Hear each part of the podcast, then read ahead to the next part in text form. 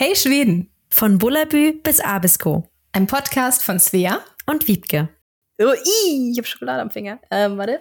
Äh, ja, so muck wie dat.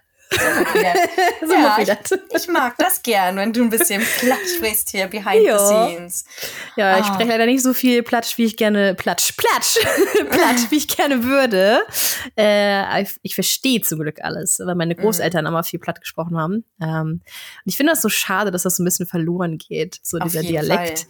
Wobei ich glaube, dass das wieder so ein bisschen im Kommen ist. Also ich glaube, das wird jetzt teilweise in Schulen in Norddeutschland auch wieder unterrichtet. Äh, ja, ja, ich glaube schon, weil ich habe ja in Rostock studiert und da hm? hatten wir das ja in der Ausbildung mit drin als Deutschlehrer. Wir mussten ja alle hm. Niederdeutsch lernen. Hm. Und ich kann es überhaupt nicht sprechen, weil es ist auch eine Sprache, die man halt nicht spricht, so im Alltag.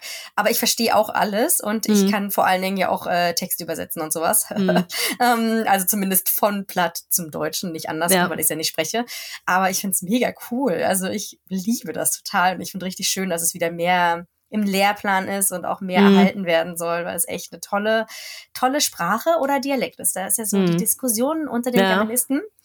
Äh, ich bin ja der, gehört zur Fraktion, das ist eine Sprache. Ähm, okay. Und ich finde es ganz toll. Und vor allen Dingen lernt man dadurch super gute skandinavische Sprachen, wenn man das kann. Ja, das stimmt. Ja, mhm. das ist echt so. Teilweise ist Plattdeutsch näher dran an Schwedisch als Deutsch. Das ist ganz witzig. Bei einigen ja. Wörtern höre ich das. Äh, hast du übrigens mal Friesisch gehört? Die Sprache? Nee, Friesisch kann ich gar nicht. Also das. Äh, nee, was hast du mal gehört? Wie das nee, klingt. Auch leider das ist voll krass. Also ähm, damals der ein Freund von meinem Freund damals in Flensburg vor vielen Jahren, der äh, der hat Friesisch gesprochen, also mit mir nicht, aber der konnte Friesisch sprechen fließend und ähm, ja, da hatte immer äh, mein Freund damals gesagt, wenn irgendwie er und seine Mutter sich gestritten hatten, ähm, dann äh, das klang unglaublich. Also man konnte nichts verstehen auf Friesisch. Also ich glaube, Friesisch ist also eine komplett andere Nummer. Also Plattdeutsch kannst du ja noch einigermaßen zusammenreimen, vieles, aber Friesisch gar nix. Ich weiß nicht, wo ja. Friesisch eigentlich so einen Ursprung hat. Das ist irgendwie eine total spannende Sprache. Mm. Muss ich mir auch mal genauer anschauen. Aber gut, äh, Thema Sprache schließen wir erstmal ab. Äh, weiter zum nächsten Thema, Wiebke, nämlich die Kältewelle in Schweden. Es ist in aller Munde, alle berichten über die Kältewelle. ja, ja. Da müssen wir auch noch mal ein Wort oder zwei drüber verlieren. Ne? Wie ist du, es denn bei dir gerade? Weißt du was, ich fühle mich ein bisschen schuldig, weil vor einer Woche habe ich noch davon erzählt, wie toll das ist, wenn man minus 40 Grad hat. Äh, ja. Und äh, dass ich das gerne mal wieder haben möchte. Ich glaube, ich habe das zu laut gesagt oder zu viele Leute haben es gehört. Offensichtlich auch der Wettergott, denn es gab mhm. eine extreme Kältewelle oder gibt eine extreme Kältewelle hier. Und es ist so kalt, also wirklich wahnsinnig kalt. Äh, ich hatte gestern schätzungsweise, muss ich jetzt sagen, hier am Haus waren minus 34, minus 35 Grad. Und ich mhm. bin dann mit äh, Juri spazieren gegangen mit meinem Husky wir müssen immer so ein, wir leben so auf dem Berg und wir laufen immer durch so ein Tal. Und ich weiß, dass da einfach 10 Grad äh, Temperaturunterschied sind normalerweise. Mhm. Und als ich unten ankam, schätze ich wirklich so an minus 44, minus 45 Grad. Es war so eiskalt. Ich habe keine Luft mehr bekommen und ich bin tatsächlich immer noch erschöpft davon. Und war mhm. heute nur ganz kleine Runden hier draußen auf dem Berg, weil es einfach ja. so anstrengend ist. Du, ich habe auch gestern gesehen in deiner Story, du hattest ja auch einen kleinen Zwischenfall, ne? Mit dem Auto. Mhm. Willst du das nochmal erzählen, was da ja. passiert ist? Ja, na, ich hatte meinen Kindern versprochen, dass wir ins Kino fahren. Das ist also, wir haben ja noch Ferien und das ist quasi so unser Highlight, dass wir uns diesen Disney-Film anschauen, der jetzt hier noch kommt und auch, der kommt auch, glaube ich, nur noch diese Woche. Also es ist richtig blöd irgendwie. Und dann waren halt oben am Haus, wie gesagt, minus 34 Grad und da sind wir ja schon mal gefahren bei dieser Temperatur. Also das Auto angeschlossen vorher, anderthalb mhm. Stunden mhm. und ähm, an den Motorwärmer, weil wir haben ja hier, alle Autos haben ja hier so einen Motorwärmer, ansonsten würden mhm. die ja mhm. gar nicht anspringen. Und und dann sind wir losgefahren und erst hat das Auto halt gesagt, ja, minus 33, 34 Grad, alles cool quasi. Alles cool, ja. ja, und äh, sieht man ja mal so ein Thermometer beim Auto, ne? Und dann mhm. ist es ähm, auf dem Weg nach Skellefteå äh, auf minus 40 Grad gefallen. Mhm. Und dann habe ich gesehen, dass unser Auto oder festgestellt, dass unser Auto nicht kälter anzeigen kann als bis minus 40 Grad. Mhm. Denn da waren dann nur noch beim Thermometer so Striche zu sehen und kurze Zeit später ploppten bei dem Auto extrem viele Warnmeldungen auf und mm. ähm, Motorschaden und keine Ahnung. Und im Endeffekt hat es dann auch noch gesagt, dass ich, dass der Unterdruck nicht mehr gewährleistet werden kann. Ah. Und ich konnte die Kupplung und die Bremse nicht mehr richtig treten. Also es ging mm. super schwer. Und ich habe dann an der nächsten Möglichkeit, die sich mir bot, äh, gewendet und dachte, okay, wenn ich jetzt bei den Temperaturen, bei minus 44 Grad oder keine Ahnung was, mit den Kids im Auto liegen bleibe, dann ist es halt einfach auch echt schnell gefährlich, bis Ja, jemand ja. kommt, um uns zu retten. Äh, so dass ich dann einfach weitergefahren bin, umgedreht habe und wieder nach Hause gefahren bin. Und ich habe es noch bis Mhm. nach Hause geschafft, aber das Auto geht jetzt auch nicht mehr. Also wir haben es auch in die Garage geschafft. Oh, shit. Und ich weiß nicht, ähm, es muss jetzt erstmal eine Weile wirklich auftauen und einfach wieder. Ja, wirklich auftauen. Ja, also die, wir können auch die Garage heizen, also Mhm. alles gut. Und deswegen, wir sind jetzt erstmal noch entspannt und hoffen, dass äh, da jetzt kein großer Schaden entstanden ist, sondern dass Mhm. wirklich einfach durch diese extreme Kälte irgendwas Mhm. eingefroren ist. Vielleicht auch die Sen Sensoren irgendwie eingefroren sind. Es kann ja. Ja. auch sein, das Auto ist noch nicht so alt, ist von 2017 oder so. Ja, also ja, noch nicht ich super alt, es hat also schon super viel Elektronik drin, Mhm. die dann immer ähm, Panik hat bei bestimmten Situationen. Mhm. Und, übrigens, dein Mikrofon ja. ist falsch rum, mal wieder. Ah, okay, aber ich hoffe, ihr konntet mich jetzt trotzdem verstehen. Oh krass, das ist ein riesen Unterschied, wenn du es umdrehst. Ich dachte gerade so mitten in der Geschichte, scheiße. Das Mikrofon. Mm, Ja, aber ich wollte dich unterbrechen, du warst so im Flow. Äh, ja, nee, aber da sprichst du was Wichtiges an, diese Geschichte mit äh, im Winter liegen bleiben und so. Und ich muss auch ehrlich sagen, theoretisch weiß ich ja, dass man sich darauf vorbereiten sollte, aber praktisch muss ich gestehen, habe ich eigentlich nie irgendwas im Auto. Also ja, ich habe Mhm. natürlich Eiskratzer dabei und ich glaube, ich habe auch eine extra Jacke im Auto, aber das war's. Und ich glaube, also auch bei uns ähm, haben wir jetzt so nachts bis minus 20 Grad. Ähm, und jetzt auch, also ja gut, ist jetzt minus 10 Grad, ist, ist jetzt, äh, geht, geht klar, ist jetzt nicht so schlimm, aber ich glaube trotzdem, wenn man irgendwo liegen bleibt, ist es nicht so schön. Das hatten wir auch tatsächlich vor einigen Jahren. Vor Ja, ich Jahren. erinnere mich. Ja, Ja, in Jävle. Das ja hatte ich schon mal erwähnt in der Folge, dass ich ja deswegen äh, mit Jävle nicht so eine gute Connection habe hier. Ähm, da, ähm, genau, was hatte ich denn da? Ich glaube, mein äh, Steuergerät ist kaputt gegangen. Ähm, oder die Lichtmaschine, ist so das gleiche. Hier einmal Svea aus dem Off, es ist nicht das Gleiche. Es war die Lichtmaschine, die kaputt war. Äh, und da sind wir ja abgefahren von der Autobahn an der Tankstelle stehen geblieben. Ähm, und das Ding war, das war so zu Corona-Zeiten. Das heißt, man durfte die Tankstelle auch nicht reingehen oder irgendwie nur fünf Leute zur Zeit oder so. Ähm, und wir waren ja schon zu zweit. Ähm, und wir standen dann da in dieser Tankstelle an der Autobahn und haben gewartet, bis äh, der ADAC beziehungsweise das ADAC-Äquivalent kam. Und wir haben Stunden gewartet und ähm, wir konnten halt auch nicht in die Tankstelle gehen, weil wir halt dann permanent irgendwie zwei Plätze besetzt hätten. Und das ist so eine Tankstelle gewesen, wo richtig viel Verkehr war. Es war so ein verkneten, Verkehr, verkneten, verkneten Knopfpunkt. Was ist denn los? Ein Verkehrsknotenpunkt. verkneten Knopfpunkt.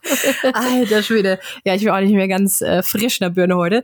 Äh, auf jeden Fall, ähm, ja, das war so ein bisschen das Problem, dass wir halt einfach die ganze Zeit draußen standen. Und ich bin immer bei sowas, wenn man eine Panne hat, immer so übervorsichtig, weil ich denke immer, auf jeden Fall draußen stehen, einfach weil ich ähm, Angst habe, dass mich diese Leute übersehen oder über mir vorbeifahren. Deswegen stehe ich immer an der, an der Straße, guck bei jedem Laster, bei jedem, der irgendwie aussieht wie ADAC oder so ein Bergungsdienst. Äh, ja, dass sie mir auf gar keinen Fall übersehen und auch im Auto ist ja relativ schnell kalt. Und ich glaube, wir hatten da auch minus 18 Grad. Das war auch mitten im Winter. Und es war richtig scheiße, weil wir, ich glaube, drei Stunden lang in der Kälte standen. Ähm, und das war so eine Situation, wo ich dachte, mh, da hätte man sich ein bisschen auch vorbereiten können. Ähm, ja, Liebke, was meinst du, was soll man im Auto haben? Eine extra Decke auf jeden Fall, eine richtig dicke Decke. Habt ihr auch bestimmt, ne? Ihr habt auch bestimmt Vorbereitungen getroffen, naja, oder? Ja, also ähm, wir haben natürlich dickere Sachen dabei, ne? Also Mhm. Skianzüge und so, aber das ist ja halt wirklich die Frage, wie weit man damit kommt, wenn, wenn es so Mhm. richtig kalt ist. Ähm, meistens haben wir auch was äh, zum Feuermachen dabei, also ein bisschen Holz und ein Anzünder, dass man sich ein Feuer machen kann. Hier in Nordschweden sagen alle, man muss auf jeden Fall so Teelichter dabei haben, weil man theoretisch auch die Teelichter im Auto machen, anmachen könnte und das bringt Ja, auch. Wärme. Also die sagen, es ist wirklich das beste und einfachste Mittel, überall Teelichter zu haben. Das ist voll der gute Tipp, das mache ich. Äh, das ist so der, der Nordschweden-Tipp, ist immer Kerzen und Teelichter dabei zu haben. Und wir, wenn wir längere Strecken fahren, nehmen wir halt auch eine Thermoskanne mit Tee oder irgendwas mit. Mhm. Aber die Frage ist halt, minus 20 Grad ist ja schon unangenehm kalt. Aber wenn man jetzt Mhm. wirklich minus 40 Grad oder noch kälter hat, dann wird's wirklich schnell gefährlich. Mhm. Und ja, also das war eine unangenehme Erfahrung gestern. Ich war wirklich froh, als wir es nach Hause, dass wir es nach Hause geschafft haben. Und ich war auch äh, ganz schön durcheinander danach. Also Mhm. man denkt ja immer, man, man steckt sowas irgendwie cool weg, aber gerade auch weil die Kids dabei waren, äh, habe ich dann heute Nacht gemerkt, oh, es hat mich doch ganz schön aufgeregt. Mhm. Muss ich auch einfach klar. sagen. Ja. Naja, aber es hat alles gut geklappt und es war ja dann die kälteste Nacht jetzt, die wir hatten, jetzt von Mhm. Dienstag zu Mittwoch. Die kälteste Nacht äh, in Nordschweden oder in Schweden seit 25 Jahren. Krass, ja, 25 mhm. Jahre, ne? Ich habe gesehen, wie seit ein paar Jahrzehnten. Ne? 25 Jahre war es nicht so kalt, das ist heftig. Wobei ich dazu sagen muss, das war ja bei, die haben irgendwie geschrieben, äh, die hätten in, in äh, Quickjock, da wo wir auch im Sommer waren. Ich weiß genau, wo diese Wetterstation ist von der Wetterbehörde von Schweden. Und die ist auf dem Berg. Und ich habe ja festgestellt, dass es ja in den Tälern so extrem kalt ist. Deswegen mhm. glaube ich nicht, dass diese 43,9 Grad stimmen. Denn ein Kumpel von mir, der ist gestern auch Auto gefahren, gestern Abend äh, in der Nähe von Lüxele. Und da waren es schon 43 Grad. Und über Nacht mhm. ist es ja mhm. noch kälter geworden. Ja. Deswegen bin ich mir sehr sicher, dass diese Zahl nicht stimmt. Aber für nordschwedische Verhältnisse ist es schon krass, dass jetzt eine Menge nicht mehr funktioniert. Also die Züge nach Nordschweden sind alle ausgefallen. Ja, die Flugzeuge sind teilweise ausgefallen beziehungsweise sehr stark verspätet. Die Busse, die Inlandsbusse fahren hier alle nicht mehr, weil es einfach zu gefährlich ist, wenn man dann mhm. liegen bleiben würde. Ja. Ja. Und die Technik diese Kälte nicht mehr mitmacht. Weil, wenn man jetzt davon ausgeht, wir haben irgendwie schon minus 40 Grad, dann sind es in den Tälern, an, an den Flüssen, dann hast du halt minus 50 Grad und das mhm. geht halt, das machen die, die Autos nicht mehr mit. Ja, ja. Ja, das ist so ein Punkt, äh, wo du gerade von Tälern sprichst. Wir hatten auch gerade eben kurz vor der Folge drüber gesprochen. Ähm, wenn ich hier auf den Wetterbericht schaue für die nächsten paar Tage, dann habe ich so hier Minimum minus 22 Grad am Samstag. Wobei ich auch sehe, es wird sonnig Samstag. Das wird richtig schön, wenn das so richtig kalt wird und richtig sonnig. Ähm, vielleicht kann ich auch mal diese Wasserbäder machen, die wir alle machen in Nordschweden. Ähm, mm. Ist es das genug? Ne? Minus 20 sollte reichen, um ja. ähm, muss man eigentlich warmes Wasser nehmen oder kaltes? Du musst warmes, kochendes oder? Wasser nehmen. Kochen kochend. Okay. Also okay, du musst ganz schnell sein. Ich habe das nämlich heute gemacht. Also wenn ihr bei mir bei Instagram vorbeischaut, dann seht ihr das auf jeden Fall im, als äh, Post. Äh, das war super schön. Aber ist gar nicht so leicht, das schön hinzukriegen. Man braucht viele mhm. An Anläufe, um wirklich den perfekten Boden, äh, Bogen zu haben. Ja, ich glaube, es ist sehr cool. Das muss ich probieren, weil ähm, ich glaube, als ich in Kanada gelebt habe, ich habe so eine Erinnerung, aber es ist schon so lange her. Ich glaube, da hat äh, mein Gastvater das mit den Kindern gemacht. Da hatten wir auch irgendwie minus 25 Grad oder so und hatte das auch mit so kochenden Wasser. Und deswegen hatte ich in Erinnerung, es soll, glaube ich, heiß sein, auch wenn es erstmal mm. irgendwie, man denkt, es soll andersrum sein, aber ja, heißes Wasser, das vaporisiert dann irgendwie so, ne? Also das muss genau. ich probieren am Samstag.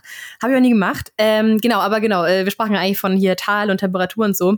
Ähm, wir wohnen ja auch hier so quasi in so einem Tal, das äh, ist mir vorher nicht so aufgefallen, aber als mm. äh, Davids äh, Vater und seine Frau hier waren, sie hatte das äh, gesagt, weil wir haben hier so ganz komisches Wetter ganz oft. Also wir haben hier ganz anderes Wetter, als die Vorhersage ist. Wir haben teilweise mm. so total lokale Gewitter, das irgendwie nur so über unserem Haus quasi quasi gefühlt, also wahrscheinlich nicht nur über unser Haus, aber ne, so ja, gefühlt ja, weiß, wirklich so Gewitter sind und so weiter. Deswegen habe ich mir jetzt endlich mal ähm, ein Thermometer vorne hingehängt, gerade eben. Jetzt bin ich gespannt. Ich will jetzt mal schauen, wie kalt es wirklich wird. Ähm, ich glaube nämlich auch, also es fühlt sich definitiv kälter an, als jetzt soll es minus neun sein. Also es fühlt sich schon kälter an. Wir nehmen übrigens ja. gerade gegen 18 Uhr auf, fast 19 Uhr. Meine Güte, sind schon wieder lange am Schnacken hier, ein bisschen mm, off, off ja. Mikrofon. Ja, aber äh, vielleicht mache ich das auch so wie du und poste jetzt immer in meinen Stories morgen die, die analoge Temperatur vom Haus. Ja, das ja. Äh, kommt gut an auf jeden Fall. Mhm. Apropos, direkt am Haus haben wir gerade minus 34 Grad. Äh, mhm. es, ist, äh, es ist unfassbar kalt. Und äh, witzigerweise ist es in Deutschland ja auch wirklich gerade in aller Munde, hast du ja auch gerade mhm. eingangs schon gesagt. Und ich wurde heute sogar interviewt von T-Online. Wir können den Link ja mal mit in mhm. die Bio packen. Was sagt man nochmal? Mhm. Show Notes. Beschreibung, in die Show Notes. in die Show Notes packen. Dann könnt ihr nochmal lesen und sehen, wie ich aussah gestern bei meinem Hundespaziergang. Ja. Aber eigentlich wollen wir uns heute zu einem anderen Thema treffen, oder? genau. Eigentlich wollen wir heute über das Thema Auswandern mit Kindern sprechen. Ein Thema, über das ich jetzt nicht viel sagen kann. Ich habe leider keine Kinder, noch nicht. Äh, aber Wiebke, du hast ja schon drei davon. Ne? Also du hast auf jeden Fall ein bisschen Erfahrung als Mutti. Ja. Ähm, und genau, heute wollen wir darüber sprechen und wir haben auch einen besonderen Gast heute. Willst du mal erzählen? Ja, also heute hat sich meine Tochter, die ist neun Jahre alt, fast zehn, die wird im Februar zehn, bereit erklärt, äh, einmal ein paar Fragen zu beantworten ein richtiges Interview zu führen. Mhm. Svea hat vorher die Fragen vorbereitet. Meine Tochter kennt die Fragen noch nicht, also es ist ganz authentisch. Und vielleicht so als kleiner Disclaimer, äh, ich versuche meine Kinder ja aus Social Media total rauszuhalten. Wir sind auch sehr streng an sich, so streng es geht mit äh, Computer oder irgendwelchen Sachen, also Computerspielen oder so, Fernsehen gucken und äh, Handys, also meine Kinder haben auch keine Handys oder so. Und deswegen ist meine Tochter da auch ja nicht zu sehen. Ich mag meine Kinder nicht so im Internet präsentieren und das ist bin jetzt auch ich bin jetzt auch ein bisschen aufgeregt, dass sie jetzt hier im Podcast spricht, aber ich weiß halt selber, es ist ja eine schwere Entscheidung, wenn man überlegt auszuwandern mit Kindern Und ich weiß auch, dass man darüber nicht viel findet im Internet, weshalb wir uns dazu entschlossen haben, einmal auch ein Kind zu Wort kommen zu lassen. Und wie mhm. gesagt, ich habe sie jetzt nicht vorher manipuliert und bin jetzt auch gespannt darauf, was sie, was sie sagen wird. Ja, und äh, das ist quasi die kleine Vorerklärung. Und wir dachten uns, dass ich dann, meine Tochter geht dann wieder raus und spielt dann weiter, weil die hat nicht so richtig Lust, äh, so lange hier zu sitzen. Mhm. Und die Idee dahinter ist so ein bisschen, dass ich dann danach noch ein bisschen was sage, wie wir als Eltern uns das so gedacht haben. Oder? Genau, für noch ein bisschen ja. was erläutern, was sie so gesagt hat und so. Finde ich super. Ich finde, das ist total toll, dass sie das macht und äh, dass du das mitmachst.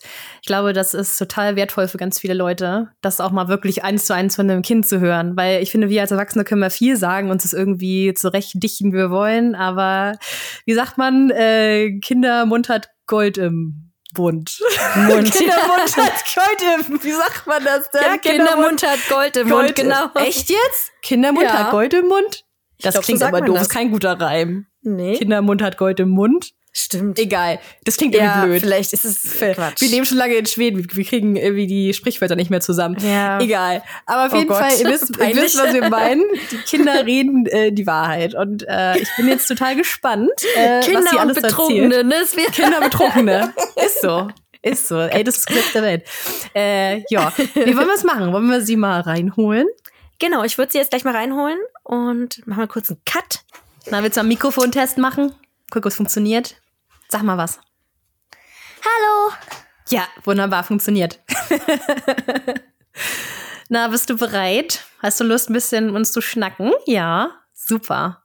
Ich dachte, wir fangen mal ganz einfach an. Vielleicht kannst du kurz mal sagen, wie du heißt, wie alt du bist und vielleicht, was du so für Hobbys hast. Was machst du gerne?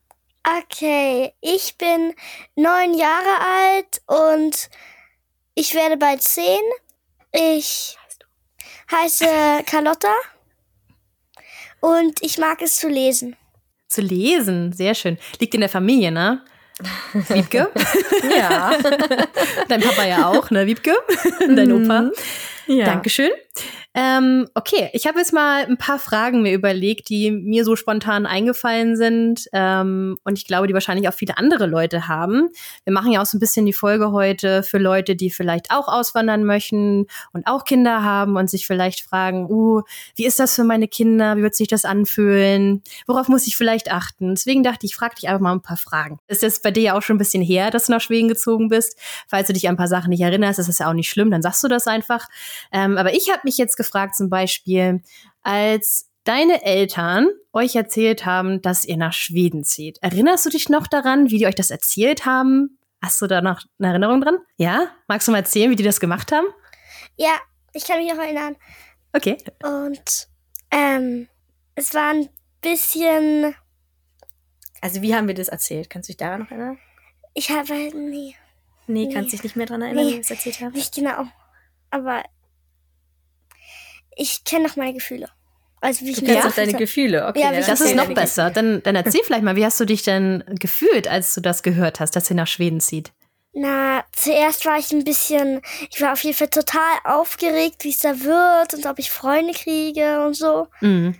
Und ja, das war, das war auf jeden Fall sehr komisch, hat sich irgendwie angefühlt.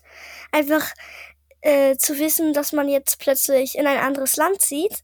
Mhm. Und ich wollte natürlich wissen, wie es da ist in Schweden und wir waren ja auch schon hin und wieder in Schweden und haben uns angeguckt und so.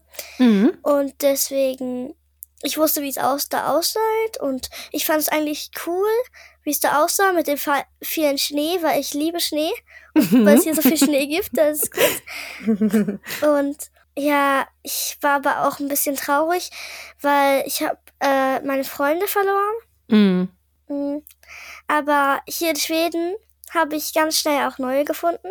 Ja, super. Die schwedischen, ich kenne, ich, also die schwedischen Kinder, die ich kenne, sind sehr nett. Cool. Das wäre jetzt auch so eine nächste Frage von mir gewesen.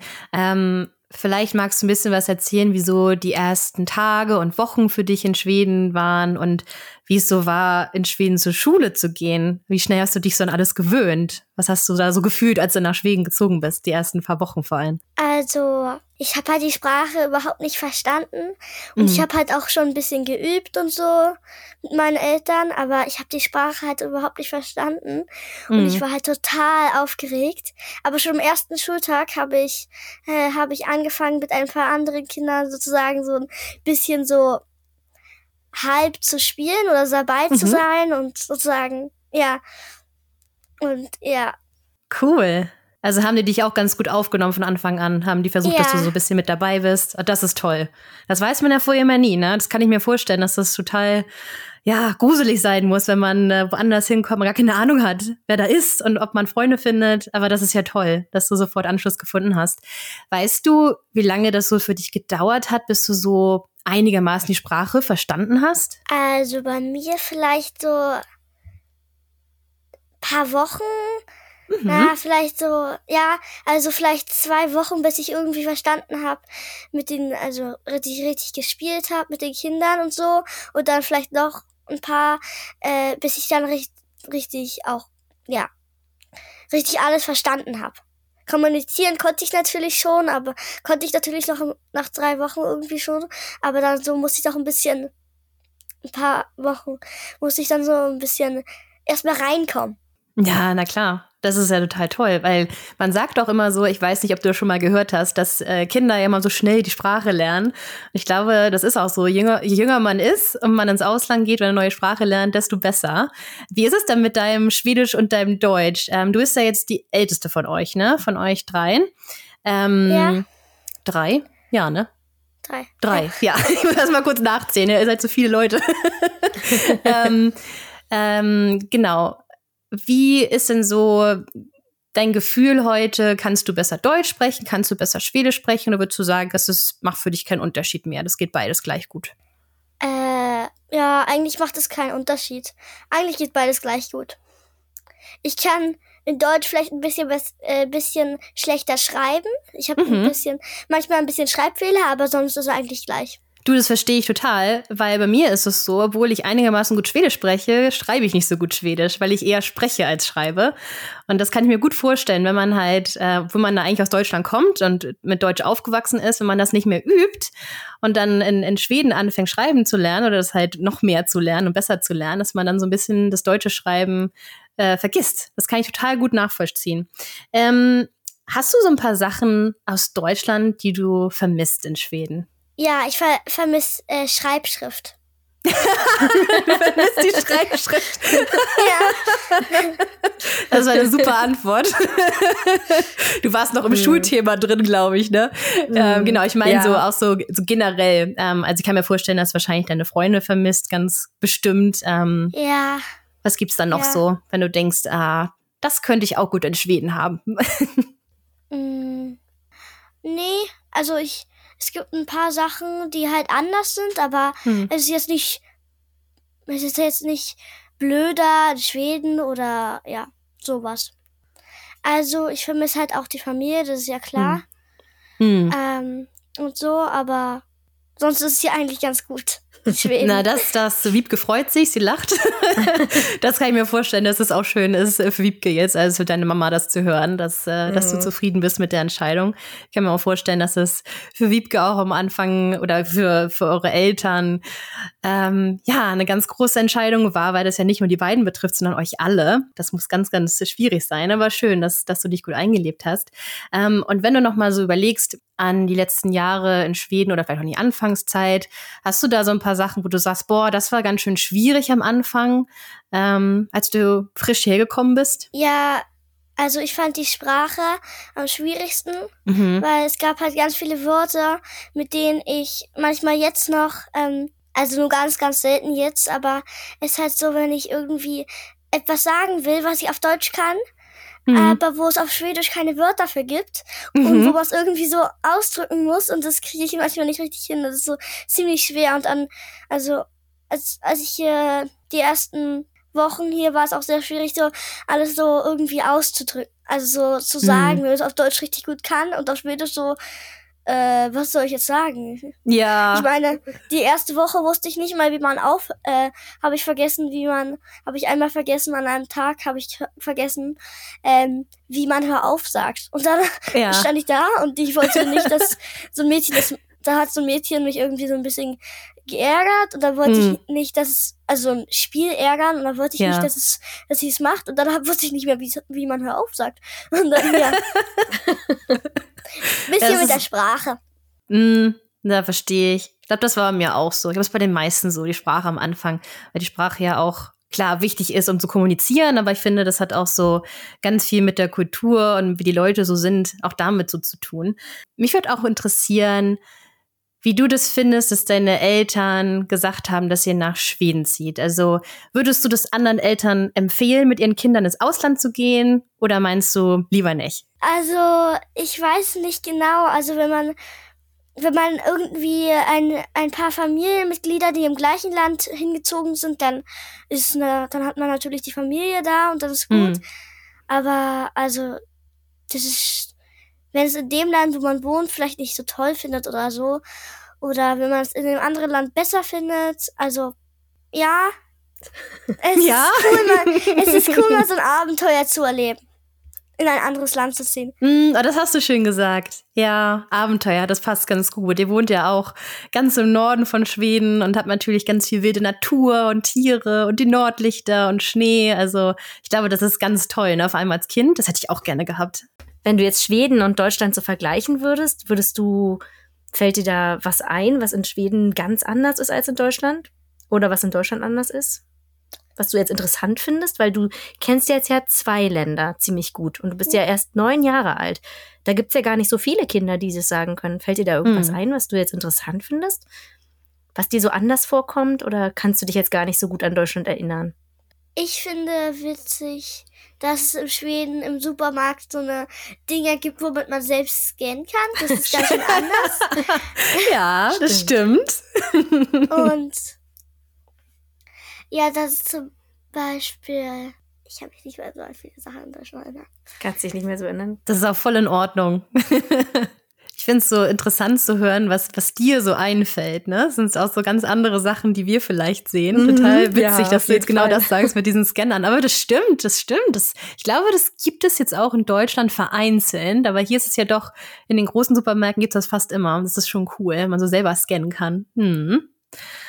Ja, Lotti, ich glaube, das waren so die wichtigsten Fragen, die ich an dich hatte. Also, außer du willst jetzt noch gerne was loswerden an die Welt da draußen, was du noch sagen möchtest. Hast du vielleicht einen Tipp für Kinder, die gerade nach Schweden kommen? Vielleicht, dass man, fällt dir da was ein, um die Sprache zu lernen oder um Freunde zu finden? Hast- Hättest du da einen Tipp an andere, die jetzt vielleicht in diesem Jahr diesen Schritt machen?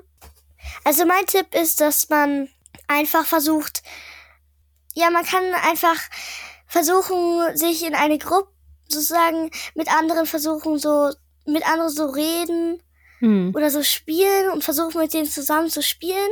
Dann lernt man auch immer Sprachen, weil man mit anderen versucht zu reden und sowas. Hm. Deswegen, ja, Also nicht schüchtern sein. ja, dass man so geradeaus geht und dass man andere mit fragt, ob man mit dabei sein kann und so, wenn man schon ein bisschen kann. Das klingt nach einem super Tipp.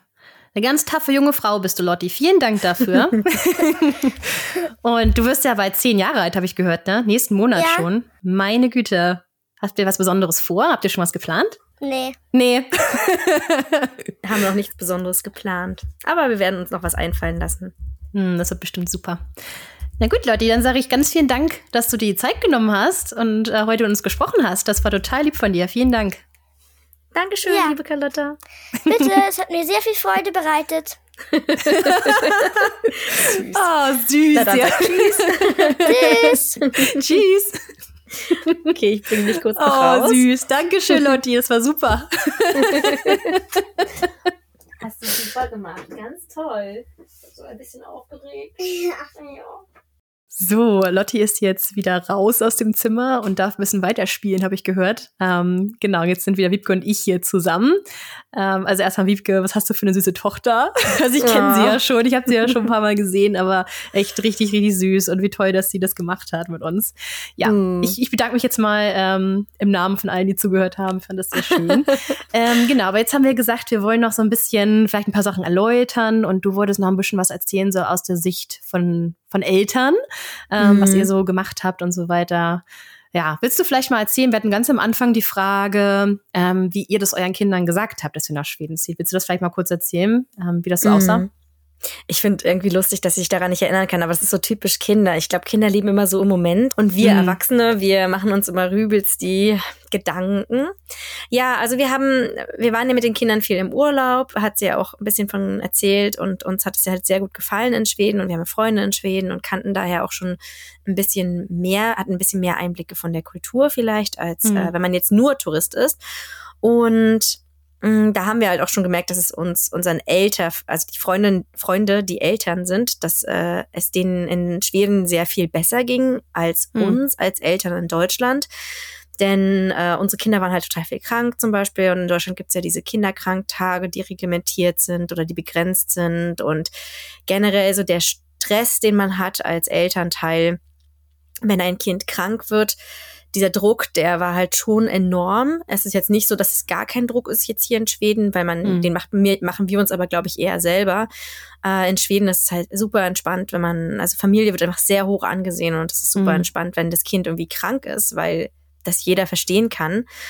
Und ja, da gab es halt viele Punkte, gerade was so Familie angeht, weshalb wir uns gedacht haben, wir machen das mal. Und wir haben ja auch erstmal nur gesagt für ein Jahr und sie haben das den Kindern ähm, in Verbindung quasi mit, wir haben es nicht im Urlaub gesagt, aber wir haben sie daran erinnert, wie, wie schön und wie gerne sie in Schweden sind mhm. und haben gefragt, ob sie Lust hätten, da mal eine Zeit lang zu wohnen. Und mhm. natürlich, weil sie damit den Urlaub verbinden, haben sie sich total gefreut und waren total happy, mhm. so weil sie natürlich in ihrem Kopf wahrscheinlich dachten, wir machen jetzt ab jetzt nur noch Urlaub.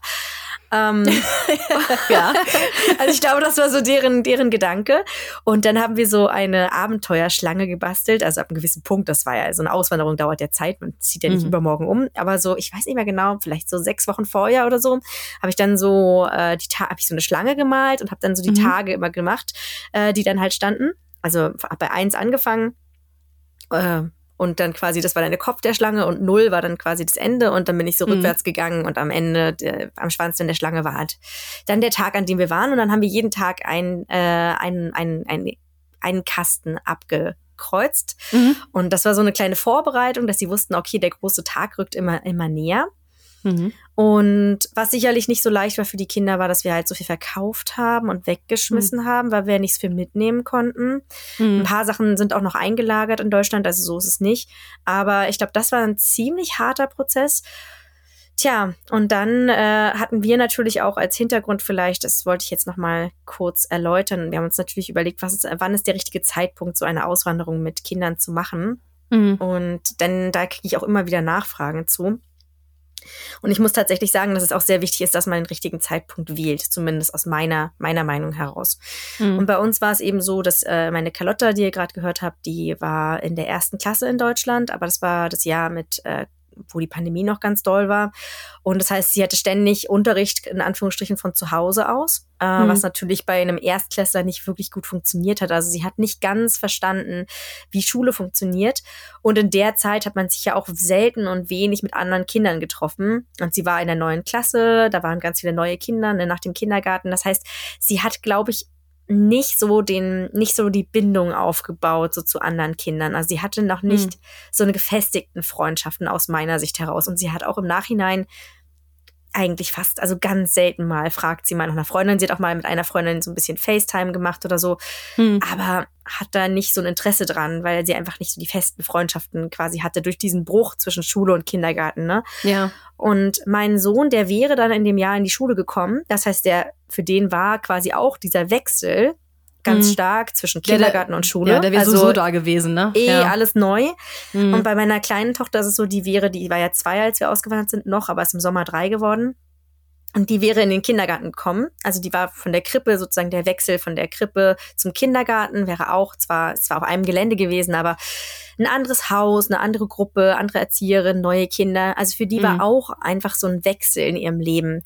Und das war für uns der Grund, dass wir gesagt haben, okay, wann, wenn nicht jetzt, weil jetzt gerade die Kinder sowieso alle irgendeinen Wechsel halt haben oder beziehungsweise ja. unsere große Tochter einfach den Wechsel nicht so richtig mitbekommen hat, weil sie einfach so oft ähm, nicht in der Schule war. Also einerseits, wie gesagt, Schulschließung, aber andererseits war es ja dann auch in der Zeit so, wenn die Kinder ein bisschen Schnupfen hatten, mhm. hat man die auch zu Hause gelassen. Also sie war ja, halt bei Kindern ja recht oft so, dass sie mal Schnupfen ja. haben. sie war ja. gefühlt sehr viel ähm, zu Hause in dem Jahr. Mhm. Und ja, deswegen haben wir uns diesen Zeitpunkt ausgesucht und haben gesagt, okay, also wenn einen besseren Zeitpunkt für uns gibt es jetzt nicht, weil wir eben nicht wollten, dass die Kinder so stark verwurzelt sind. Mhm. Und ja ja, dennoch ist es ein großer Schritt für die Kinder gewesen, definitiv. Aber ich kriege immer wieder Anfragen von Leuten, die beispielsweise äh, die Kinder, wo die Kinder in der achten oder neunten Klasse sind in Deutschland. Mhm. Und da kann ich halt immer ganz klar sagen, macht es einfach nicht, weil das mhm. schwedische Schulsystem so ist, dass die Grundschule bis zur neunten Klasse geht, man dann die quasi Abiturprüfung hat in der neunten Klasse und sich dann entscheidet, auf welches Gymnasium man geht. Und äh, die Abiturprüfungen sind quasi, also vergleichbare Prüfungen, die so groß sind wie die Abiturprüfungen, sind halt einfach in der neunten Klasse. Und wenn man dann in der siebten oder achten Klasse den Umzug macht, das Kind die Sprache nicht kann, mhm. dann ist es einfach extrem schwer für die Kinder. Und das sehe ich halt sehr oft in der Schule, irgendwie den Anschluss zu finden. Dazu kann ich sogar was sagen, ähm, also nicht aus meiner Perspektive, aber ich habe vor ein paar Monaten eine andere junge Frau kennengelernt hier, die in der Nähe wohnt. Ähm, und sie hatte mir erzählt, dass sie als Teenager nämlich ausgewandert ist, beziehungsweise ihre Eltern nach Schweden ausgewandert sind. Und ich glaube, das war auch ungefähr so achte, neunte Klasse, meine ich, zehnte vielleicht. Ähm, und sie hatte nämlich gesagt, dass sie das super schwer hatte, Anschluss zu finden als Teenager in, äh, in Schweden, vielleicht auch gerade aus dem Grund, äh, den du angesprochen hattest. Sie ist dann ähm, später nochmal auf eine andere Schule gewechselt, ich glaube nach ein paar Monaten. Ähm, ich erinnere mich nicht mehr ganz genau. Und das war aber so eine besondere Schule. Äh, irgend so eine Schule, die so einen, ähm, ich glaube, so einen Fokus auf Sport hatte, glaube ich. Also so eine, ja, so eine, wie nennt man denn sowas? Ein, ist das nicht ein Irkis-Gymnasium oder sowas, glaube ich? Es gibt auch diese Gymnasien, ja, wo man so eine besondere Richtung einschlägt. Mm, ja, ja, und das war aber so ein Gymnasium, wo anscheinend äh, ganz viele junge Leute aus ganz Schweden hinkamen, also wo dann alle neu mhm. gemischt wurden. Aber sie meinte, sie war halt erst hier ähm, auch in Wärmland an einer ja ganz normalen Schule und da war das super schwer, Anschluss zu finden, sagte also, dass äh, ja, da waren einfach alle schon Freundesgruppen gefestigt und sie kamen da irgendwie aus Deutschland. Ich weiß auch nicht, wie gut ihr Schwedisch damals war. Ja, das ist nur mehr kann ich nicht erzählen. Das war das, was ich noch so erinnert mhm. habe jetzt von dem, was sie mir erzählt hatte. Und das passt auch so ein bisschen zu dem zusammen, ähm, was, was du sagst. Mm. Ja, das Problem ist halt auch, man muss dafür die schwedische Kultur so ein bisschen verstehen. Das habe ich erst hier mhm. gemerkt, also ich wusste das nicht von vorher.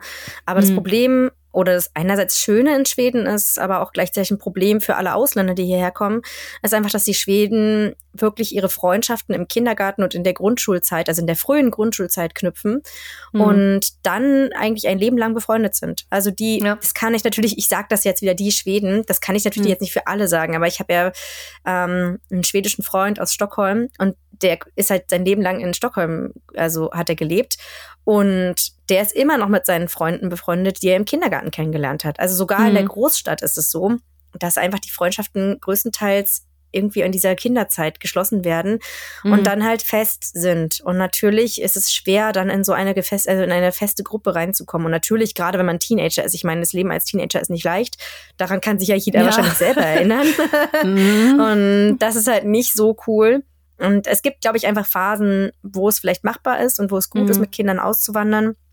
Und im Endeffekt muss natürlich jeder für sich selbst entscheiden. Es gibt auch mhm. Kinder, die sich sehr schnell sehr wohlfühlen, auch wenn sie in der siebten oder achten Klasse kommen. Aber ja. der Großteil, der, was ich so sehe, gerade weil ich ja hier in Schläftür arbeite und da jetzt momentan eigentlich alle paar Monate neue Kinder kommen aus dem Ausland, weil wir eben diese Fabrik haben, mhm. ähm, da muss ich sagen, dass es für die Kinder unglaublich schwer ist. Anschluss zu finden. Ja, ist interessant.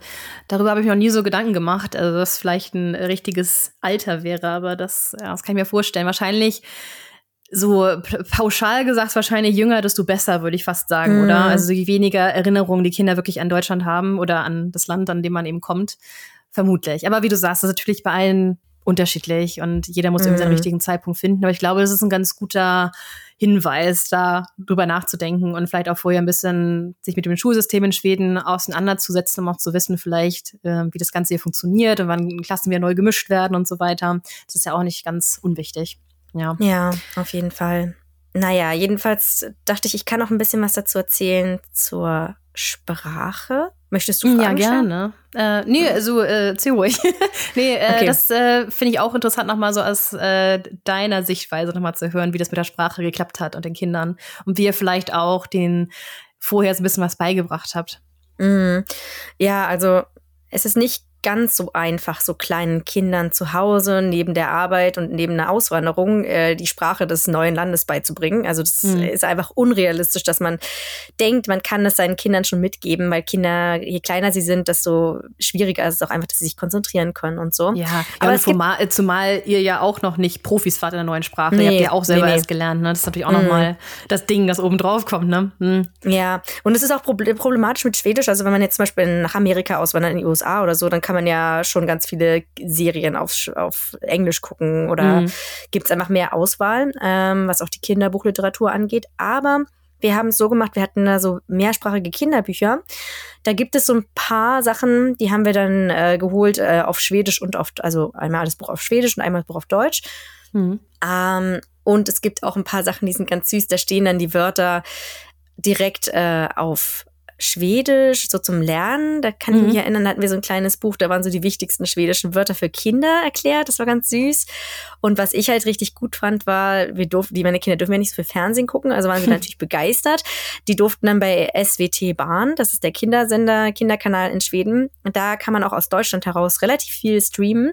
Und da gab es so ganz niedliche Sachen. Also ich weiß noch so für meine kleine Tochter, da gab es was richtig Süßes, so eine, wie so eine Dokumentationsserie für kleine Kinder, wie der Kindergarten funktioniert in Schweden. Und dann Mhm. begleitet man halt so ein kleines Mädchen und die kriegt dann natürlich auch noch einen Bruder irgendwie und dann ist da das Baby und dann diese ganzen Wörter, äh, die waren so ganz süß gemacht. Und das Coole ist halt, dass es richtige, also ein richtiger Kameramann und richtiges, eine richtige Familie ist, die sie da begleiten, Mhm. so dass es halt nicht nur quasi ein Comic ist, sondern dass sie auch schon ein bisschen sehen konnten, okay, wie sieht der Kindergarten in Schweden aus und wie läuft es da ab? Wie, wie ist es da? Das war nicht eine ziemlich gute Vorbereitung und vor allen Dingen habe ich da schon gemerkt, dass es für die Kinder eigentlich total egal ist, welche Sprache da im Fernsehen gesprochen wird. Mhm. Also ich hätte es nicht gedacht, aber es war im Endeffekt egal, weil sie eben nicht so viel Fernsehen gucken dürfen, fanden sie es so cool, dass es irgendwie egal war, dass da irgend so ein Kauderwelsch lief, aber sie haben dann trotzdem auch schon eine Menge verstanden, überraschenderweise sogar schon Mhm. aus, äh, sogar schon vom Fernsehen her. Ja. Und ja, und das äh, kann ich auf jeden Fall empfehlen, was man einfach machen kann aus Deutschland heraus. Also Bücher bestellen, die Mhm. gleichen Bücher in mehreren Sprachen bestellen. Und dann ist auch nicht so schlimm, wenn man es nicht perfekt vorliest. Aber ähm, Hm. in dem Fall, um es jetzt ein bisschen sich an die Sprache zu gewöhnen, äh, ist es auf jeden Fall gut. Und dann, bevor es zum ersten Schultag oder Kindergartentag ging, haben wir mit den Kindern so die wichtigsten Sachen geübt, äh, die man sagen muss. Also ich muss auf Toilette zum Beispiel, ne, so Notfälle, ruf meine Mama an. Also dass Ja. so Notfallsachen einfach sitzen. Und dann habt ihr ja gerade gehört, also Carlotta kam relativ schnell rein. Und dabei muss ich sagen, ich fand es jetzt spannend, wie sie es beschrieben hat, weil sie war eigentlich diejenige, die es am schwersten hatte Hm. weil mein Sohn, der hat zwar erst ganz lange nichts gesagt, hat aber sehr schnell alles verstanden und der spricht wirklich perfekt Schwedisch, also mit dem, der kann seinen Akzent, also seinen Dialekt anpassen und Hm. ja, und bei meiner kleinen Tochter, die ist halt mit, wie gesagt, bevor sie drei wurde, hierher gekommen, da ist überhaupt kein, kein Unterschied zwischen Schwedisch und Deutsch. Also die ist absolut bilingual mittlerweile. Ja, cool. Ja. Ja, das wäre auch so meine Frage gewesen. Also Lotti haben wir jetzt eben gehört, ähm, aber du sagst bei, sie war eigentlich diejenige, wo das am schwersten in Anführungszeichen war. Also du sagst alle Mhm. anderen, das war, ging geschmeidig. Mhm. Ja, auf Cool. jeden Fall. Ja. Das ist immer beneidenswert bei Kindern, ne? Wie schnell die Ja. reinkommen in sowas. Das ist so cool. Ja. Auf Aber ja, ich Fall. verstehe Lasse total. Ich glaube, da ticken wir ein bisschen ähnlich. Du hattest mir das auch schon mal erzählt, also so privat, dass er ganz lange nicht gesprochen hat. Ähm, und ich habe auch ganz lange Schwedisch nicht gesprochen, weil ich einfach Angst hatte, was falsch zu sagen. Das hatten wir auch schon mal in unserer Sprachepisode und so. Ich sage das auch mal wieder. Und das ist so eine Sache, über die ich mich jetzt selber ein bisschen ärgere, weil ich mir denke, meine Güte, das interessiert keinen. Und ähm, ich merke einfach jetzt, wo ich viel mehr Schwedisch spreche, dass ich das viel besser lerne und auch immer noch neue Sachen lerne, natürlich. Bin da äh, weit entfernt äh, von äh, das perfekt zu sprechen. Ähm, Mhm. Ja, aber das, ich kann das total gut nachvollziehen, dass er, ähm, ich bin auch jemand, der einfach dann eher nichts sagt, als äh, was Falsches zu sagen, was Quatsch ist. Ja. Mhm. ja, aber cool, dass das so gut funktioniert hat. Ähm, ja, wie war das denn? Du hast ja drei Kinder. Magst du noch mal kurz sagen, wie alt die sind? Noch mal so für alle zum Mitschreiben. Mhm. Wie alt sind die also jetzt? Ka Ka Carlotta ist neun Jahre alt, wird jetzt bald zehn. Lasse ist acht Jahre alt Mhm. und Linnea ist fünf Jahre alt. Die Mhm. kommt jetzt in die Schule in diesem Jahr. Wir haben ja jetzt ja Januar. Ich ähm, würde gerne so ein bisschen wissen, wie du das so wahrgenommen hast als Mutter bei all deinen drei Kindern. Jetzt haben wir mit Lotti gesprochen, so ein bisschen was erzählt, aber hattest du das Gefühl, also jetzt nicht nur von der Sprache her, sondern auch generell so vom Thema Integrieren, Freunde finden, hat das für alle deine Kinder gleich gut funktioniert? Oder gab es da auch Probleme, so Anschluss zu finden und sowas? Hm. Naja, also ich glaube, es kommt immer total aufs Kind darauf an. Ne? Also bei Mhm. meinen Kindern ist es eher so, dass sie, glaube ich, alle drei nicht so super outgoing sind Mhm. und dann immer eher so einen besten Freund haben als ganz viele. Und das war bei allen dreien schon immer so und das ist jetzt auch immer noch so, dass sie halt ihre Freunde haben. Aber sie haben ganz gut Anschluss gefunden und ja, manchmal ist es halt nicht so leicht. Also wir hatten auch schon blöde Situationen, muss ich auch einfach hier sagen, wo ich auch echt enttäuscht war so ein bisschen oder traurig war, dass halt meine beiden Kinder nach Hause kamen und gesagt haben, ja, da war ein Junge, der wollte nicht mit ihnen spielen, weil sie aus äh, Deutschland sind und das haben sie Mhm. gar nicht verstanden. Und der Junge hat dann halt gesagt, ja, ihr kommt aus dem Land, wo der Krieg herkommt. Mhm. Und Ja. das war zum Beispiel so eine Situation, da war ich echt auch ganz schön fertig, weil natürlich kann es immer passieren, dass man halt äh, auch mit Rassismus konfrontiert ist. Das passiert auch Mhm. in Schweden. Ja, ja, klar. Und gerade weil in Schweden einfach auch sehr, sehr viele Einwanderer sind und es ist nicht einmal all das eitel Sonnenschein und man ist nicht immer Mhm. super beliebt als, also als Ausländer. Aber es war jetzt im Endeffekt eine, eine Sache und ich habe das auch direkt den Lehrerinnen mitgeteilt und habe da wirklich mich eingesetzt für und es wurde auch direkt, das Kind wurde, da wurden die Eltern informiert und es gab richtig Mhm. Ärger. Und da war ich dann auch wieder froh darüber, dass sie das auch so ernst genommen haben. Weil Ja. ja. hier in Schweden diese Policy sehr, sehr hoch, also sehr, sehr ernst genommen wird, dass wir alle gleich viel wert sind und dass es egal Mhm. ist, wo wir herkommen. Und da wird in der Schule halt sehr viel auch gearbeitet gegen Rassismus und Diskriminierung. Und da war ich wirklich, wirklich, wirklich happy, dass es so gut geklappt hat. Aber man muss sich halt damit auch im Endeffekt dann auseinandersetzen, dass es passieren kann, dass das Kind halt irgendwie ausgegrenzt wird auf irgendeine Art und Weise. Ich meine, es war ein Mhm. Junge, äh, aber trotzdem haben die Kinder, waren die Kinder sehr traurig darüber und wussten auch Mhm. nicht genau warum. Und wir mussten natürlich dann den, den Zweiten Weltkrieg ein bisschen zu Hause besprechen, was wir vorher Ja. noch nicht gemacht haben, weil sie es ja Mhm. überhaupt nicht verstanden haben. ja, ja. Ja, aber wir haben ihnen dann auch zum Beispiel erklärt, ja, dass es äh, eine Zeit, also dass der Krieg, den er meint, dass, weil sie hatten ja auch irgendwie Angst, dass der Krieg ist. Also die wussten ja gar nicht, was, was der Junge meint. Dann haben wir gesagt, naja, Ja. der Krieg, der war, als, als die Omi in Berlin ein ganz kleines Mädchen war. So lange Mhm. ist das schon her und es ist alles gut, es ist kein Krieg in Deutschland. So, ne? Also Mhm. das sind ja auch Sachen, die man dann irgendwie besprechen muss. Mhm. Und man muss natürlich auch damit klarkommen als Elternteil, dass die Kinder definitiv auch mal Heimweh haben. Also Mhm. das gehört einfach dazu, wie sie auch gesagt hat, dass die Familie vermissen. Das sagen wir halt immer, dass es ganz normal ist Mhm. und dass man auch über die Gefühle reden soll. Und dann gibt's auch mal Situationen, dass auch die Kinder mal weinen und sagen, ja, jetzt Weihnachten zum Beispiel. Kurz danach war meine kleine Tochter auch echt traurig und hat auch echt geweint und hat gesagt, sie möchte auch mal wieder die Omas sehen Mhm. und halt meine, meine Schwester, die, die Tante. Und das ist schon dann auch nicht so leicht. Da fühlt man sich dann auch als Eltern irgendwie schuldig. Mhm. Aber auch dann danach, da haben die Kinder dann, wir haben dann auch lange darüber geredet und dann haben die auch gesagt, nee, aber wir wollen nicht zurück nach Deutschland, wir fühlen uns hier total wohl.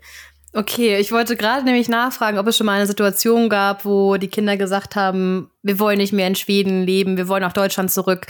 Und du sagtest gerade, das gab es anscheinend noch nicht. Was würdet ihr machen, wenn das aufkommen würde, das Thema, dass die Kinder sagen, wir wollen zurück nach Deutschland? Ja, naja, wir würden es halt diskutieren, aber die Sache ist, da müssen ja alle damit einverstanden sein. Mhm. Und das ist halt das Problem, das wird natürlich schwierig, das dann umzusetzen. Aber man, man muss ja her herausfinden, warum die Kinder sich dann nicht wohlfühlen. Liegt es jetzt Mhm. daran, dass sie geärgert werden in der Schule? Also was vermissen sie eigentlich aus Deutschland? Und bei uns ist es jetzt so, wir sind jetzt seit zweieinhalb Jahren hier. Und so langsam merke ich auch, dass die Kinder nicht mehr so viel Erinnerung einfach an Deutschland haben. Das habt ihr Mhm. eben auch gemerkt. Also sogar Carlotta konnte jetzt nicht wirklich was sagen, Mhm. was jetzt so anders ist in Deutschland oder was sie vermisst, außer die Familie, weil die Kinder vergessen das halt sehr schnell. Aber damit muss man auch klarkommen, weil Mhm. wenn man halt, wir sind ja in Deutschland aufgewachsen und das ist ja auch unsere Heimat. Und das ist schon komisch zu sehen, dass dann die Heimat deiner Kinder nicht mehr Deutschland ist. Ja, das kann ich total gut verstehen. Das ist auch so eine Sache, über die ich jetzt schon nachdenke, wenn ich äh, mal Kinder habe, weil das wird ja bei uns wahrscheinlich in den nächsten paar Jahren auch soweit sein. Ich bin total gespannt, wie das wird, weil im Endeffekt werden meine Kinder hier in Schweden aufwachsen. Die werden wahrscheinlich äh, ja 100% schwedisch sein, schwedische Kultur natürlich äh, leben und atmen.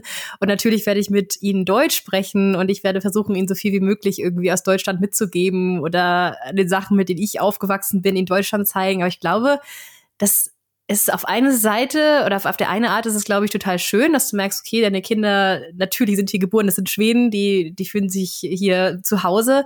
Aber auf der anderen Seite ist es, glaube ich, auch ein bisschen hart, wenn man wenn man so sieht, dass deine eigenen Kinder gar nicht verstehen, was deine Kultur ist. Ne? Ich meine, auch wenn du denen versuchst, das irgendwie beizubringen, was ist eine Sache, wenn ich tatsächlich schon nachdenke, wie das ähm, so wird, dass vielleicht Kinder, meine Kinder gar nicht mich verstehen teilweise oder wissen, wovon ich rede.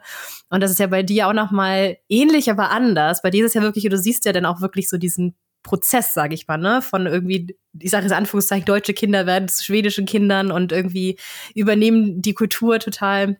Ja, das ist ja, es ist schön und traurig gleichzeitig, ne? Ja, also ich, ich kann auf das verstehen. jeden Fall. Ja. Mhm. Ja, also es ist schon emotional irgendwie. Für mich ist halt, weil ich auch Deutschlehrerin bin, ist mir die Sprache enorm wichtig.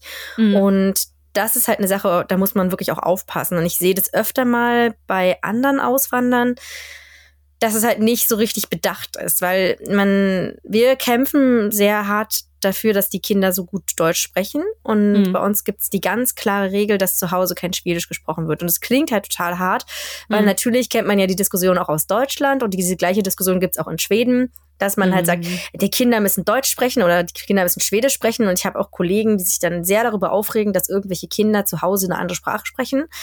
Aber für mich ist halt die andere Sprache ein großer Schatz und das ist auch ein großer Teil der, also der größte Teil der Kul- Kultur für mich.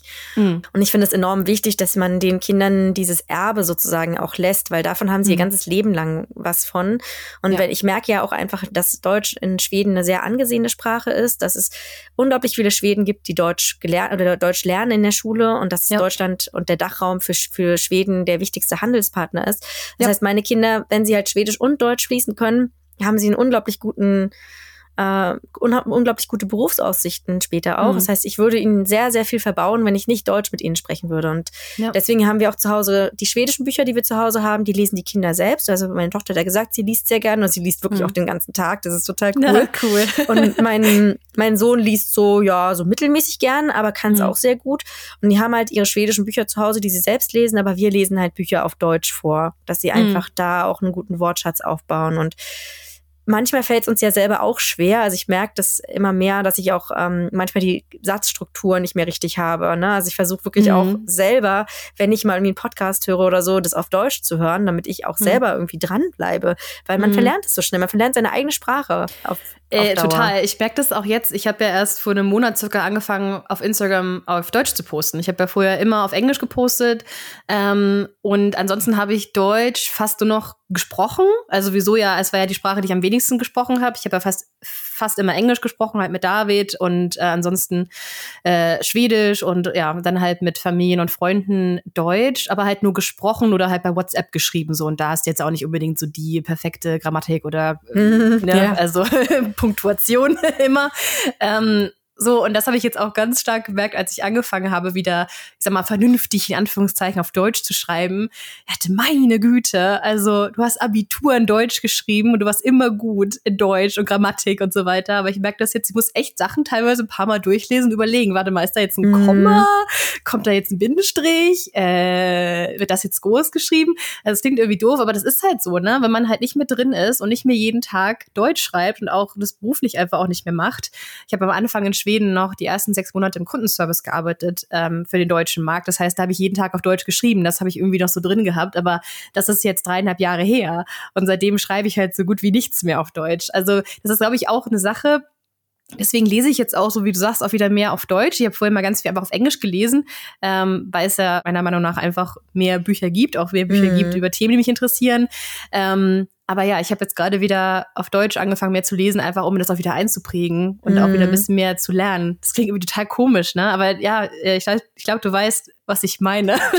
Ja, auf jeden Fall. Ja. Mir geht's genauso. Also ich achte da jetzt auch richtig drauf, dass ich eben auch, selbst wenn das Buch, äh, ich habe auch mal gerne auf Englisch gelesen, aber Mhm. ich wirklich, ich hole mir jetzt immer die deutsche Ausgabe des Buches äh, und auch nicht die schwedische, sondern ich lese Mhm. wirklich auf Deutsch. Das ist total wichtig. Ansonsten verlerne ich das total. Und Mhm. der Kampf in der, innerhalb der Familie, der ist es wirklich anstrengend für uns als Erwachsene, dass wir immer sehr darauf achten, alles auf Deutsch zu sagen. Aber mein Mann und ich sind das halt total einig und deswegen klappt es auch sehr gut. Ich sehe Ja. aber wirklich bei anderen Auswanderern, dass es halt ganz schnell kommt, dass man dann halt das ähnliche schwedische Wort sagt oder dass man Mhm. eben eine schwedische Satzstellung mehr nimmt und Mhm. also, dass man gerade einfach nicht mehr so nachdenken will. Vor allen Dingen, wenn jetzt neue Wörter dazukommen, also wie jetzt, weiß ich, Käsehobel oder so. Ja. Äh, ist halt einfach so ein komisches Wort, aber wir Ja. sagen trotzdem Käsehobel zu Hause und nicht das Ja. äh, schwedische Pendant. Also, da muss man sich äh, sehr, sehr ähm, anstrengen. Mhm. Und äh, ich finde es halt sehr gut, dass es hier in Schweden die Möglichkeit gibt, so Muttersprachenunterricht zu machen. Das kann ich auch jedem empfehlen, der irgendwie als Auswanderer in Schweden lebt. Ihr habt da alle ein Anrecht darauf, dass eure Kinder Muttersprachenunterricht bekommen. Und selbst Aha. wenn gesagt wird, ja, selbst wenn gesagt wird, ja, ist nicht möglich, dann muss man da so ein bisschen hinterher sein, weil die Schweden möchten ja manchmal auch nicht unbedingt so viel extra Arbeit und Stress Ja, das haben. kennen wir doch aus verschiedenen anderen Bereichen im Leben Ja. in Schweden. Dass man Ja. hinterher sein muss bei vielen Dingen, ja. Ja, äh, aber es ist so, dass es halt diesen Muttersprachenunterricht gibt und meine Tochter, die macht den jetzt, die große, und nee, Lasse auch, also meine beiden Schulkinder, Mhm. die machen jetzt diesen Muttersprachenunterricht und das ist echt total super. Und weil meine Tochter meinte, dass sie Schreibschrift vermisst, weil in Deutschland wird ja Schreibschrift geschrieben Mhm. und sie mag das halt total, dieses schnörkelige Schreiben. Mhm. Und das gibt's in Schweden beispielsweise ja nicht. Aber im Muttersprachenunterricht für die Kleinen wird dann wirklich auch das geübt, so wie in der Grundschule Cool. in Deutschland.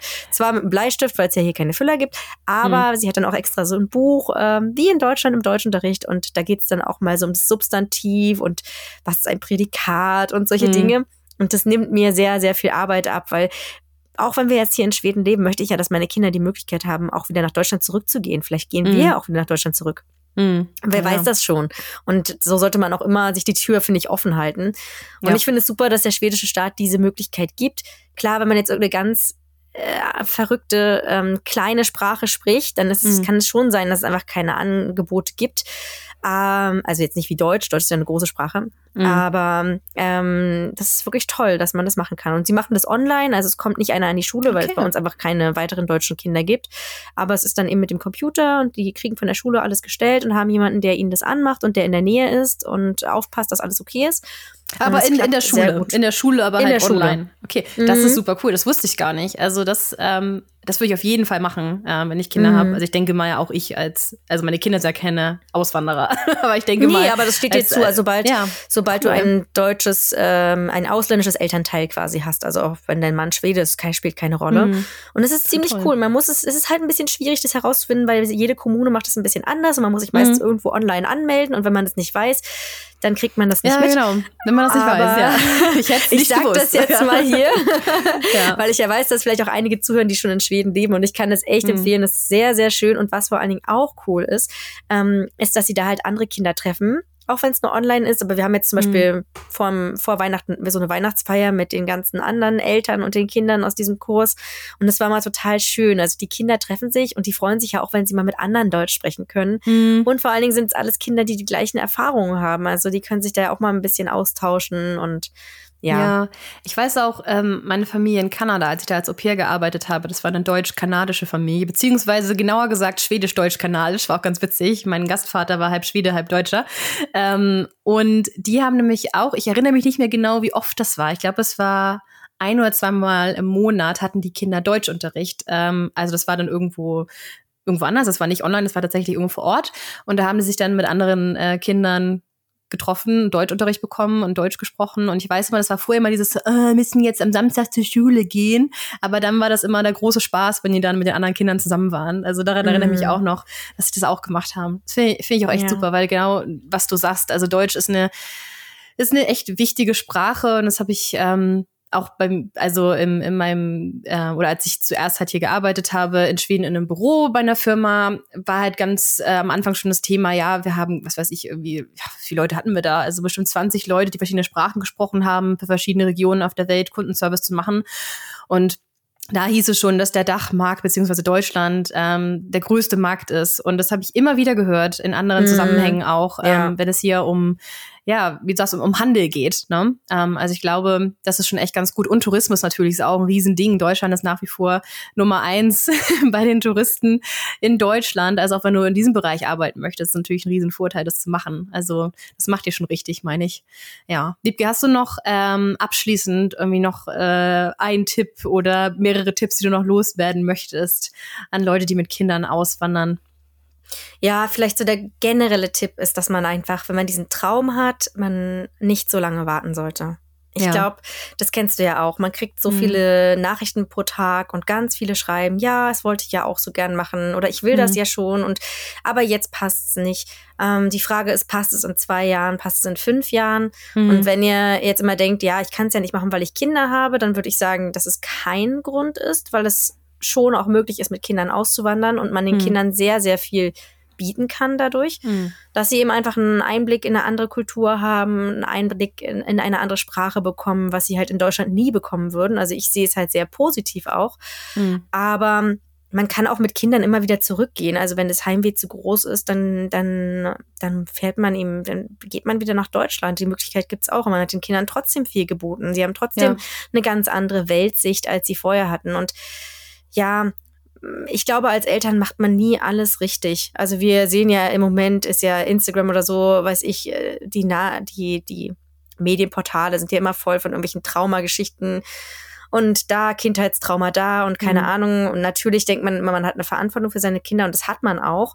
Aber ich glaube, so oder so werden unsere Kinder, wenn sie erwachsen sind, sagen, dass man irgendwas falsch gemacht hat. Also egal, Ja. wie viel Mühe man sich gibt. Das ist, glaube ich, ein ganz normales, eine normale Sache, die Kinder halt machen. Ne? Die haben, Mhm. machen wir ja auch irgendwie, dass wir Mhm. unsere Eltern mal kritisieren für irgendwas. Mhm. Und ich glaube, ähm, davor sollte man nicht so eine Angst haben, dass man den Kindern jetzt den schrecklichsten psychischen Schaden zufügt, denke ich. Aber das kann ich natürlich Ja. auch immer nur aus meiner Perspektive sagen. Ja. Ja, aber ich finde, ihr seid ein gutes Beispiel dafür, dass es funktioniert. Und natürlich, äh, wir haben ja ganz andere Auswanderergeschichten. Ich bin halt ganz alleine hergekommen, ihr seid zu fünft hergekommen und ich glaube, weder das eine noch das andere ist einfacher ähm, oder schwerer als das andere. Es sind halt zwei ganz andere Ansätze. Und ich glaube, wenn man das zu fünf schafft mit drei kleinen Kindern, dann, wenn ihr das schafft, dann schaffen das auch andere. Also ich glaube, dranbleiben, wie du sagst. Ähm, und wenn man das wirklich will, das ist auch immer das Ding, Du hast ja auch gerade gesagt, dass wir ja so viele Nachrichten mal zu den Themen bekommen. Also es fast die häufigste Nachricht ist dieses, oh, ich würde ja auch gerne nach Schweden auswandern, aber ja, aber ich sage immer ja, aber, aber wenn man das wirklich will, dann macht man das auch. Man findet auch einen Weg. Also Hm. ich finde, ja, ich verstehe, es gibt sicherlich Sondersituationen, wo es halt wirklich nicht geht, wenn man, was weiß ich, zum Beispiel krank ist oder sowas, ne? Klar, auf irgendwas angewiesen ist, das verstehe ich. Aber ansonsten würde ich sagen, ey, alles andere, das schafft man irgendwie, das kriegt man alles geregelt. Und ich glaube, also ich, und ich glaube, ich kann auch für euch sprechen, zum Beispiel finanziell waren wir ja auch jetzt nicht gerade die Leute, die besonders viel Kohle hatten, ne? Das ist ja auch so ein Mhm. Ding, dass Leute denken irgendwie, ja, ihr habt irgendwie voll viel Geld gehabt, das ist ja alles voll einfach für euch. Überhaupt Mhm. nicht. Also ich Nee. hatte, ich glaube, ich hatte, als ich hergezogen bin, 2000 Euro auf dem Konto. Ähm, ich hatte mehr gespart, aber ich hatte leider vorher einen Autounfall gehabt und Ja. musste, musste, Anführungszeichen, hat mir dann halt ein Auto gekauft, also ein altes gebrauchtes, ne, jetzt keinen neuen Audi Q7 oder so. Äh, nee, aber dann ist halt mein Ersparnis ist auch ganz schön nach unten gegangen. Also wie gesagt, ich denke, ich denke immer, wenn man das wirklich will, findet man einen Weg und wenn man das nicht macht, dann, äh, dann will man es nicht genug. Oder es ist ja auch nicht schlimm, aber dann will man es nicht genug. Wenn man das wirklich Ja. will, schafft man das auch mit Kindern. Das Wort zum Sonntag. Wiebke. Aber wir sind auch nicht ganz am Ende angekommen. Ne? Nee, Weil wir haben ja eine noch Sache fehlt. Kaffeespender. Und ich habe gesehen, Wiebke, wir haben kurz vor der Folge hier eine Spende bekommen. Lass mich kurz hier aufmachen, die Seite.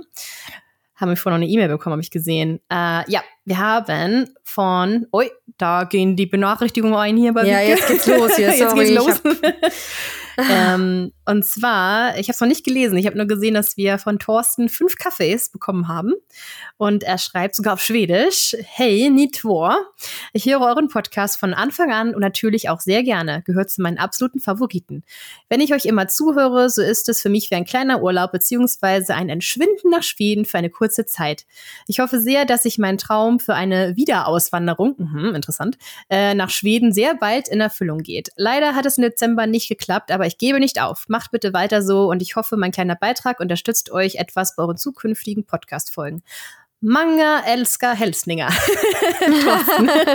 Vielen Dank, Thorsten. kommt eine trockene Vielen Stelle, wie immer. Und siehst du, da sind wir wieder bei dem Thema. Hier, Thorsten ist ein gutes Beispiel. Thorsten bleibt hartnäckig. Thorsten hat Mhm. anscheinend schon mal in Schweden gelebt. Ich weiß es nicht, aber klingt so. Ähm, und sagt ja auch, er gibt nicht auf. Und genau darum geht's, weil ja, es ist nicht der einfachste Lebenweg, Lebensweg, den man sich so aussucht beim Auswandern, aber definitiv Nee. ein spannender. Ja. Ja, definitiv. Ja, vielen Dank, Thorsten. Du hattest mir auch geschrieben. Also hat er dir geschrieben? ja, wir hatten schon Kontakt. Ja, sehr, sehr nett. Und ich hoffe auf jeden Fall, dass es mit der Wiederauswanderung klappt.